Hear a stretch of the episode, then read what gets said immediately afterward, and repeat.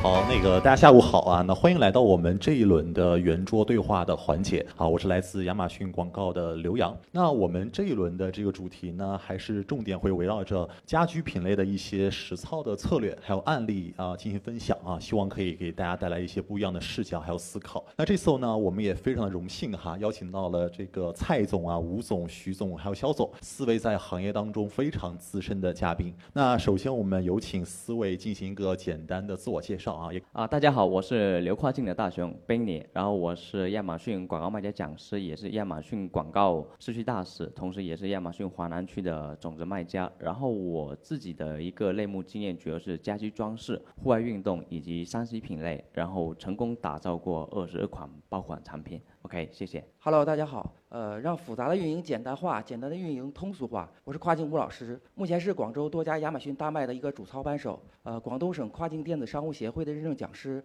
亚马逊广告卖家讲师，以及亚马逊广告的社区大使。啊，今天非常高兴在这里与大家一起聊一下呃家居品类。品牌转型的相关话题，谢谢大家。嗯，大家下午好，我是海比电商运营副总监徐昌红。嗯，我们成立于二零一四年，是亚马逊 SPN 认证服务商。我们专注为中国的制造商以及出口企业提供运营服务。我们也在计划未来的两年内服务超过一千家的国内企业，孵化超过两千个的国际品牌，致力于成为国内头部的运营服务企业。谢谢。大家好，我是数易特 ERP 的联合创始人肖俊斌。数易特科技成立于2019年，成立以来一直致力于跨境电商 ERP 系统的研发。啊，我们专注于为亚马逊卖家提供精细化运营的数据分析及成本利润核算、财务解决一体化。今天很荣幸来受邀参加啊亚马逊广告的家居类目跨境峰会，和大家。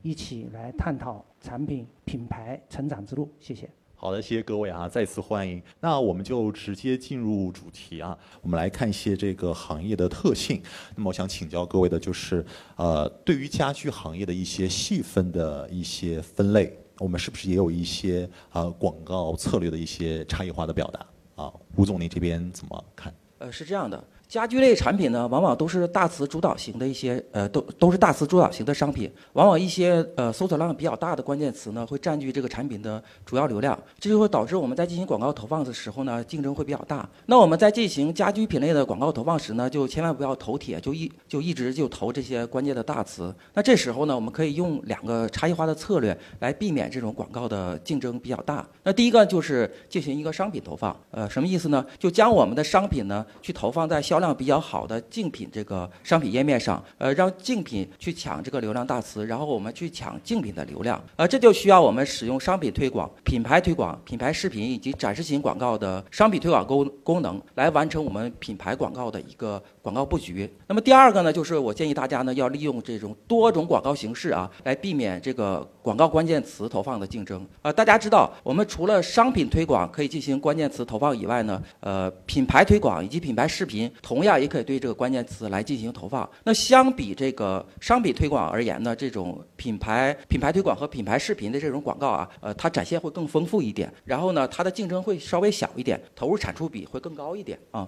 在这里面，我还要说，呃，我要重点提一下这个品牌视频广告啊，因为对家居呃家居品而言呢，往往吸引买家购买呢，是因为这个商品的一个呃功能以及产品的安装使用的过程。那么只有视频广告、品牌视频广告才能完全的展示这个商品的功能以及它的使用安装的过使用安装的过程，这是其他广告的形式完全达不到的。所以说我建议呢，家居品类呢可以将这个。品牌视频广告作为广告的一个重点方式来进行一个投放。谢谢吴总啊，我们确实在实际的跟卖家接触过程当中，发现发现有越来越多的卖家现在开始重视视频类的这个广告。那确实，视频的这个媒介的形式可以承呃承载更多的信息啊啊，而且啊，刚才吴总也有提到，像这个商品广告投放啊，还有多种广告的这样一个组合啊，那确实可以帮助我们我们卖家来找到一些差异化的这样一个竞争的优势啊。那呃，比如说像一些这个厨房用品。品啊，或者说一些啊季节性的这样的一个装饰品啊，那他们是不是也有一些比较有差异化的这样的一些打法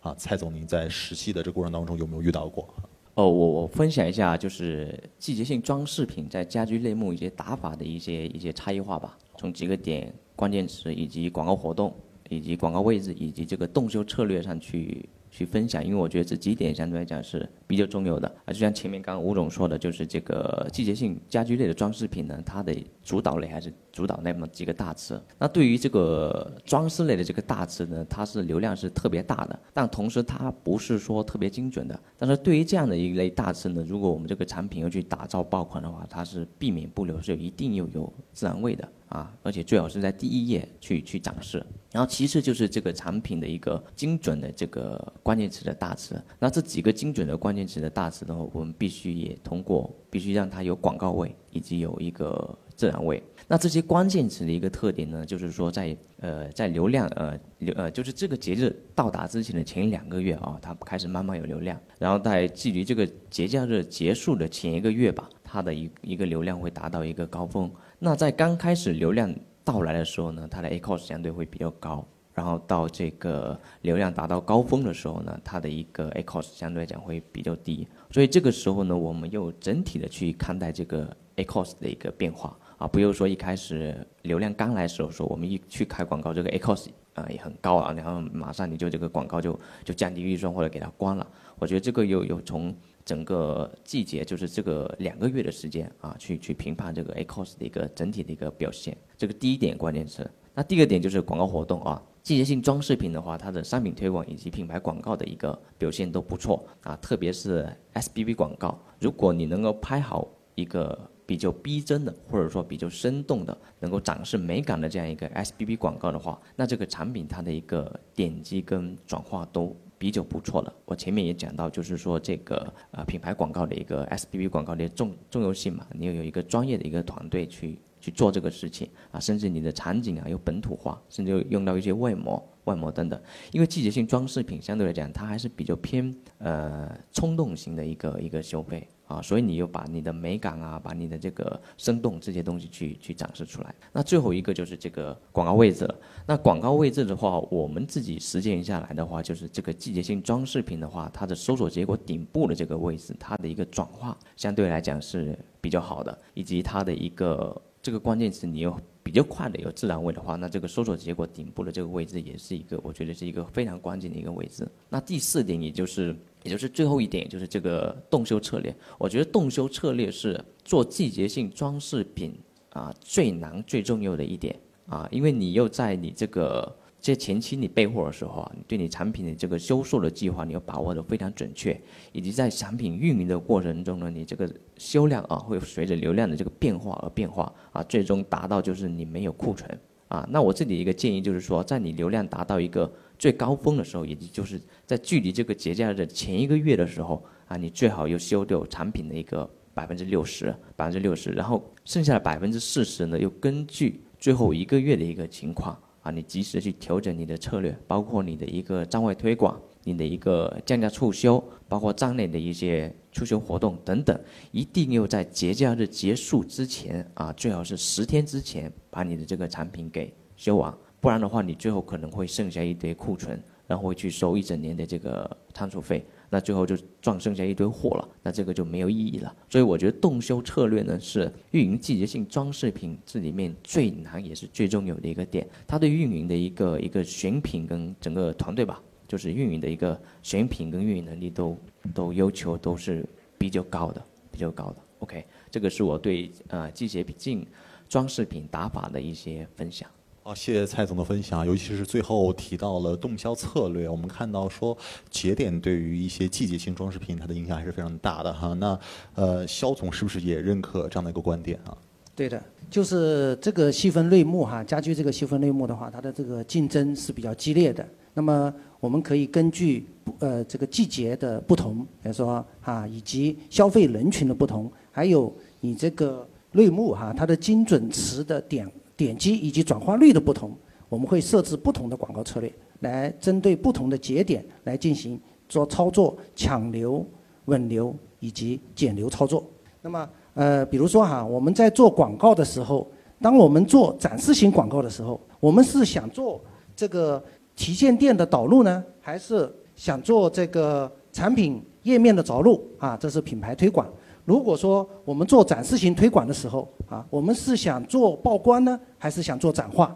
做商品推广的时候，我们是想做自动广告，还是想做精准大词，这都需要结合我们自身的这个产品线的成熟度来去做不同的一个策略。比如说哈，当我们的品牌处于推广期的时候，这个时候我们可能需要做品牌推广以及啊呃这个 DSP 站外引流广告来去加大我们的品牌曝光。啊，一旦我们的品牌有了曝光以后，我们要及时的去做我们的品牌的转化。那这个时候，呃，就有了一定的销售。那这个时候再加大投入，再加大投入广告，这个时候就会后续的广告效果就更好。针对这个家居类目啊，我这里举个例子哈，针对这个灯灯具这块，比如说普灯，普灯这个是属于呃这个消费群体比较广泛的啊一个产品。这个时候我们做大词。它这个时候去进行抢流，它的效果会比较好。但是针对一些装饰性的灯具，这种个性化比较强的这种灯具，如果我们还去做大词的话，这个时候可能广告会花的就不值了。这个时候也会转化也不会很好啊。我们所以说我们要有针对性的做一些长尾词，或者是说做商品投放广告，投放到我们的竞品的旁边。当然这个时候要注意哈，就是我们产品的自身的它的竞争力怎么样。如果竞争力不强，这个时候你可能啊反而会拉低自己的转化。所以说，当我们做这些广告的时候，比如说像投放啊、展示啊，啊，你去想去抢竞品的流量，这个时候首先要考虑到自身的这个产品的成熟度，不然的话反而呃人家说的呃反而会对自己的产品造成损损伤。所以说，这个广告的打法不能一概而论啊，我们应该经针对我们品牌的不同的阶段。去制定不同的广告策略，这样才能使我们的产品在激烈的竞争中处于优势地位。谢谢。好的，刚才我们呃蔡总和肖总更多都是从呃广告的这样一个角度去跟大家去做了一些分享哈。那我们想说这个。呃，回到生意的本质上来讲，那广告的策略是不是也跟啊我们的这个选品啊，然后跟我们的这个产品的定位啊有一些相关性啊？徐总，您认可这样的观点吗？嗯，其实我们广告的一个策略跟选品一定是密不可分的。那其实，在我们平台内，大部分的一些类目都已经接近一个比较成熟的这样子一个环境下呢，呃，尤其是像我们这个厨房家电以及我们智能家居这样子的一些产品，本身都是以产品的一些功能为卖点的这样一些商品，其实我们在前。期大部分的一些调研过程当中，看到所有的呃大部分的一些竞品，他们的参数都是相对于比较接近的。这种时候，如果我们选择的是一个相对来讲功能更加齐全、更丰富的这样一款商品，其实有的时候会让我们忽略掉买家一些最原始的这样一些诉求。那这个时候，其实我们在前期的一个商品投放这样一个过程当中来讲的话，我们选择的关键词其实一定要在我们众多的属性当中挑出一个我们产品。跟其他的一些竞品相比，最不同的一个，也就是像我们前面王院有提到的一个，你的产品基因一定要是跟别人不一样的。那通过我们在这些差异化属性上面的一些优势。然后先去布局我们在一些长尾词或者是一些精准关键词上面的一些排名，让我们产品先获取一部分的这种自然流量，然后等这些产品这些产品在自然的排名上面有一个不错的一个表现之后，也就是说等我们产品成熟之后再去攻克一些大词，这会让我们产品在广告前期的一个投入的投产比上面来讲会有一个比较好的一个效果。那对于我们一些季节性的一些产品来讲的话呢，其实前面吴老师跟蔡总也讲的蛮详细了。那我觉得，其实，在对于一些季节性的一些产品，它属于一种冲动型消费嘛。那我们其实也可以提早的去布局，去进入这个市场，因为前期产品的一个关键词的竞价的竞争相对来讲会弱一些。那我们提早的去布局这些关键词的一些排名，也对于我们后续产品到呃了一个季节性的流量来的之后，它的一个产品表现会有一个比较好的一个帮助。好，谢谢徐总的分享哈。我们确实发现，当呃一个新的品牌或者说要打的一些新的品，然后再进入到一个新的市场的时候，尤其在前面做好相应的一些洞察还有分析啊，显得非常的重要。好的，我们可以看到啊，就因为品类还有企业的这个类型不同，我们确实呃每个品牌它的增长策略，然后包括它的打法啊，也都非常的不一样。好，那么好，感谢这个四位嘉宾的精彩分享哈。我们本次的圆桌。好，论坛环节到此结束啊！谢谢各位啊。